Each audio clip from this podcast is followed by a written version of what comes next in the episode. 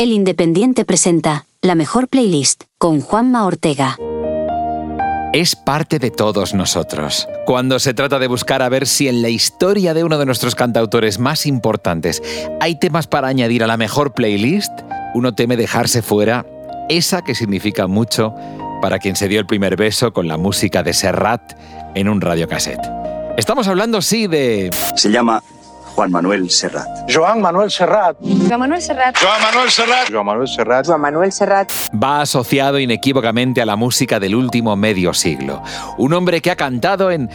Bueno... Mm... Y cada vez que alguien me ha preguntado en qué prefiero cantar, si en catalán o en castellano, yo siempre he respondido en la que me prohíban cantar, si me prohíbe alguien. Claro, pero sus raíces, donde aprendió, están bien arraigadas en la música, bueno, española y en todas las que vivió. Manolo Caracol, Juanito Valderrama, Conchita Piquer, Quintero León Quiroga, el tango, lo que cantaba mi madre, lo que cantaba mi padre, lo que oía en la radio. Aquí estamos, como siempre desde el diario El Independiente, invitando a playlistos a que nos ayuden a encontrar las mejores canciones de los mejores artistas para hacer la mejor playlist. Bueno, a él no se lo podemos preguntar, ya lo ha dicho en muchas ocasiones. yo no me atrevería. Eso me han, muchas veces me han, me han obligado a tener que escoger algunas canciones. He escogido algunas siempre aclarando que esto podía cambiar al, día siguiente. ¿no? pero en fin, en general puedo decirte que hay muchas canciones con las que me siento entrañablemente unido y que se han mantenido muy bien con el paso del tiempo. Y hay otras canciones que no han sido tan afortunadas ni en su realización ni en, eh, ni en la devoción que han podido tener por parte de la gente. Devoción por parte de la gente, eso siempre lo ha tenido. Lleva medio siglo siendo un fenómeno fan Sí, sí, mucho antes de los ídolos actuales o hasta de los pecos. Bueno, lo demuestra esta grabación de 1974, que da fe que era todo un ídolo total hace ya 50 años. Yo vengo a ver a Juan Manuel Serrat cantando a su aire. Hemos venido aquí los socios del Club Juan Manuel Serrat para verlo actuar. Me gusta mucho porque es un cantante de nuestro tiempo y me gusta mucho. Hace poco nos dijo adiós, pero adiós a los escenarios. Un personaje así no desaparece ni por la música que nos deja, que es mucha y buenísima, ni porque se sabrá estar quieto. Eso sí, dio un último recital en Barcelona y cuando estaba a punto de terminar, preguntó si tenía que volver a empezar. Què vols dir, que tornem a començar el concert? Jo ho faria, eh? A mi, escolta tu, jo tinc, tinc forces per això i per, i per més. Pero potser ustedes tendrán otras cosas que hacer. Dice que tiene fuerzas para eso y para mucho más, pero no quiere entretener al público que seguro que tiene cosas más importantes que hacer. Ese mismo recurso, esa prueba clara de la humildad del que se sabe grande, lo utilizó también para acabar su discurso de agradecimiento por haber recibido la Orden Civil de Alfonso X el Sabio en sede del gobierno. Y chicos, vámonos que estos señores se dedican a gobernar y tendrán muchas cosas que hacer. Sí, Serrat, es verdad, todos tenemos muchas cosas que hacer y nosotros en concreto buscar tus mejores canciones y lo haremos de la mano de alguien que te conoce bien. Bueno, lo tengo que decir, a mí me acompleja un poco entrevistar a un magnífico entrevistador. O sea, alguien capaz de sacar oro de aquellos 90 minutos que duraban aquellas cintas de cassette pues oye, de entrada ya impone un poco. Pero es que claro, esa magia de la síntesis humana, que va desde la óptica de, quien vivió todas las épocas de un gran artista, es la que se ha de poner de manifiesto para poder empaquetar en una sola publicación, o sea, en un libro, el enorme legado de un ser humano único al que llamamos Serrat. Estamos con Juan Ramón Iborra, periodista y escritor que aceptó el encargo editorial de publicar A propósito de Serrat, una obra que viene a ser, además de un libro indispensable, la biografía de un artista, vale, pero también de un tiempo y de un país. Juan Ramón nos puede hablar con propiedad del artífice de canciones que nos han acompañado desde siempre. Desde luego esto da para varias vidas y para muchos libros, Juan Ramón. Te has encargado concienzudamente de edificar piedra a piedra, golpe a golpe, verso a verso, como diría el nano, ese excelente trabajo nutrido con aportaciones que van desde tus propios encuentros con Joan Manuel y, tu grabadora hasta otros momentos capturados con esa minuciosidad que da la enciclopedia moderna que es, que es la red global. Juan Ramón, estamos hablando de un genio, ¿verdad? Yo más me gustaría más decir, eh, más que es un genio, que, que, se dice, es una cosa que se dice mucho por mi tierra. El Serrato lo que le ocurre es que tiene un don como lo tienen otros en el, en el deporte. Serrat tiene un don y ese don le acerca evidentemente a la genialidad. Y ahora que se ha hecho mayor que yo y que dicen que la sabiduría está en la ancianidad, pues supongo que, tiene más razones para que podamos considerarlo un genio. Es lo que la gente quiera pensar de él, que es, en el mejor sentido de la palabra. Y sí, genialidad no le falta y sobre todo arrojo en determinados momentos de su vida para seguir siendo, eh, estando siempre donde, donde él ha preferido estar. Bueno, claro, eso es de una, de una gran valentía ya la demostró en el episodio que siempre que se le entrevista sale que fue ese momento en el que deja de ser cantante que iba a representar a Televisión Española en Eurovisión en 1968 en favor de Maciel, que fue quien ganó precisamente con el famoso La La La, compuesto por el dúo dinámico. El propio Serrat lo contó. Todavía en los años 70, pero ya en democracia, y lo contó así. Yo pedí hacerlo en catalán, hubo muchos, muchas conversaciones, muchos sí, muchos no, en un momento determinado. Yo viendo que aquello no se iba a resolver de ninguna manera, decidí escribir y, presentar mi, mi, renuncia. Bueno, Juan Ramón, yo estoy seguro de que en el libro eso está bien reflejado, este episodio del que todavía se sigue hablando, ¿no? En mi libro está reflejado, en mi libro está incluso eh, demasiado extensamente reflejado porque creo que en el año 2023 seguir hablando del 68 y de cosas de ese tipo, yo preferiría hablar, yo seguiría hablando del 68, pero de otras cosas que no tengan que ver. Se decidió que fuera el, el la la la, él aceptó en un principio, se hizo la promo y luego él decide, tanto por, por las propias presiones que estaba sufriendo, estaba sufriendo por el entorno más catalanista ¿eh? Eh, de, la sociedad cultural barcelonesa. Y él dice de repente que no, muy pocos, eh, muy pocos días antes de ir a, a, Londres, Además, claro, Londres, uff, él decide en ese momento echarse atrás y bueno, pues se lía el lío que más o menos todos conocemos y hasta que lo hace Maciel en vez de él, en fin, esa historia que conocemos. Pero muchos años después, se ha escrito de todo. Yo he, yo he utilizado además eh, cosas que se han escrito en la época y tal. Muchos años después, una compañera nuestra, Julia Otero, le hizo, hizo una entrevista y salió el tema como está saliendo ahora, porque, porque es que además con él el tema siempre sale. Y, y Juan, eh, eh, Manuel Serrat, reconoció que era algo que no debía de haber aceptado desde el principio. En seis palabras está todo resumido. No te olvides que antes de la, antes de la democracia le ocurre su segundo gran lío, que son las declaraciones en México antifranquistas, antipena de muerte, justo con los fusilamientos de, de, octubre, de los últimos fusilamientos firmados por, por el Consejo de Ministros de, del general y aquello fue aquello fue muy, mucho mucho más gordo en cuanto a represalia no sabíamos lo que iba a pasar.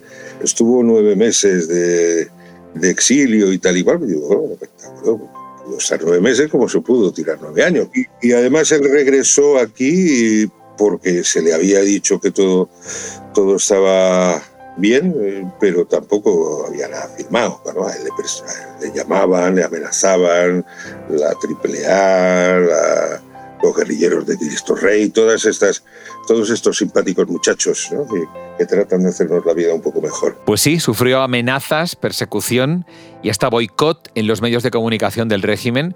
Bueno, él mismo lo pudo contar ya después eh, en todos los sentidos. Pasaron bastantes meses hasta que yo pudiera empezar a tocar y pasaron muchos más meses hasta que mis discos salieron por las emisoras de radio y pasaron años hasta que Televisión Española me nombró a mí, porque recuerdo inclusive un partido amistoso que se jugó en el campo del Club de Fútbol Barcelona entre los veteranos del Real Madrid y los veteranos del Club de Fútbol Barcelona, en los cuales los del Madrid jugaban con 11 y nosotros con 10, porque cuando hicieron la toma de los dos equipos se olvidaron del delantero centro. Se saltaba, hicieron así salía Basora, Cubala, un señor que nadie sabía que era porque saltaba, César y Manchón. el del medio era yo. Sí, lo pudo contar, lo pudo contar en todos los sentidos. Nada más le faltaba la cabeza de caballo en la cama o, o, algo peor. Pero claro, como ya tenía muchísimos seguidores y no era plan de fastidiarle la vida del todo a él, pues Juan Ramón fue su talento el que, el que le salvó de la quema, nunca mejor dicho. Hombre, yo creo que sí, que gracias a su... El, el Serrat ha sobrevivido gracias a su talento. Eso es, eso es indudable. Tiene su vida muchísimos episodios que, que, encontrar. Por cierto, el encargo de escribir un libro a propósito de Serrat no ha de ser nada fácil. ¿Cómo empieza todo? El proyecto del libro no es mío, a empezar. Aquí esto de que cada uno se lleve luego... No, yo no me pongo mis, esas flores.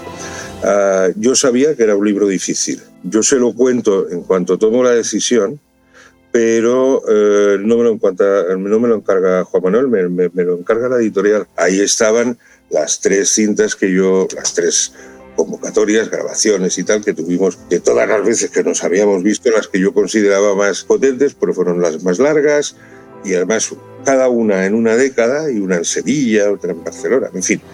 Yo hablé con, con, con Juan, con Joan, eh, le dije lo que había, yo hablé la primera semana de junio del año pasado, confirmé que él no quería saber nada de nada hasta que terminara la gira, llegué con, conmigo mismo y casi con él a un acuerdo, le digo, mira, yo voy a empezar a escribir, pero quedamos en que, mira, cuando termines, hablamos. Y yo me pongo a trabajar. Él, él cumplió en que mm, a poco, muy poco después, muy poco antes de, de tener que venir a, a la despedida final, ¿no? a, a, la bajada del telón en Barcelona, él venía de América, de Latinoamérica, donde lo había pasado muy mal sentimentalmente con, el, con la caída del telón.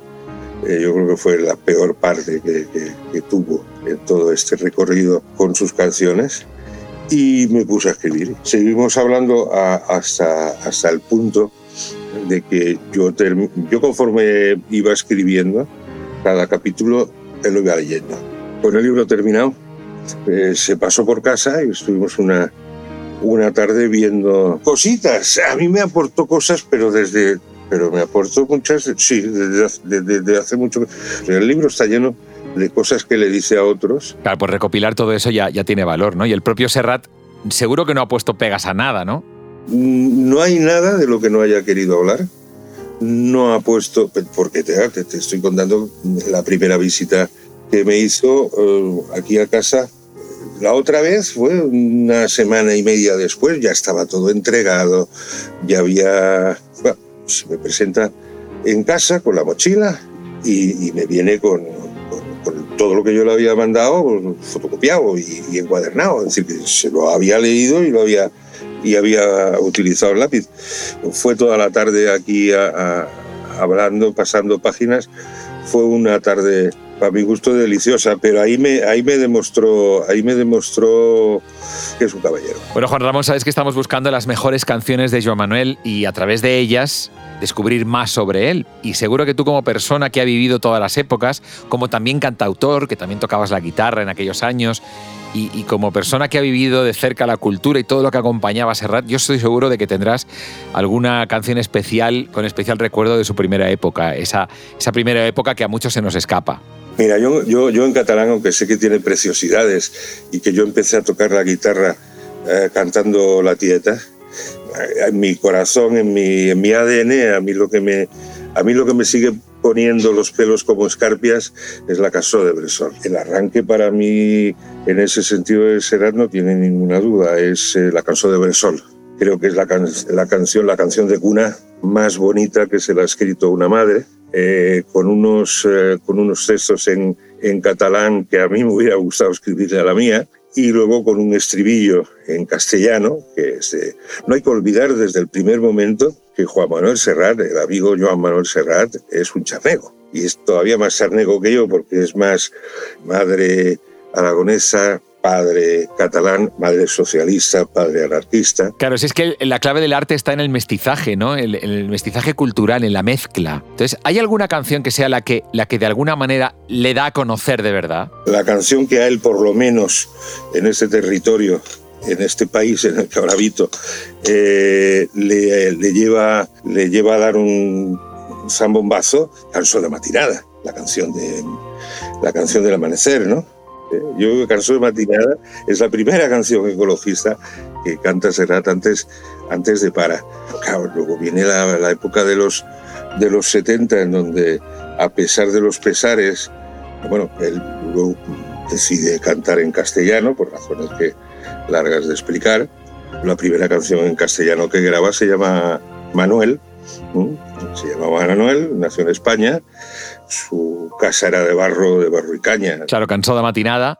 Pero, pero si nos tuviéramos que quedar con una que dejar para la historia en esa playlist en la que hay temas, pues eso, de Mecano, de Rolling Stones y de grandes figuras y de los mejores artistas, ¿cuál es la que engancha de una manera especial al público? A las chicas les gustaba muchísimo Parolas de Amor, que es la que yo creo que es el gran himno de, de Serrat. En el libro yo planteo en algún capítulo esto de que todo el mundo ahora, por aquello del 50 aniversario del Mediterráneo, de la canción y todo eso, es una canción bellísima. Pero yo siempre eh, he, he creído que Ahora dicen, bueno, Mediterráneo es el himno, ¿no? Es nuestro himno. Hombre, yo digo, mira, pues la verdad es que para, para un señor de, de, de Buenos Aires, pues bueno, el Mediterráneo le pilla un poco lejos, ¿no? Y además tiene una, una estructura musical compleja, bellísima, que la ha hecho seguir con vida a lo largo de, de 50 años. Pero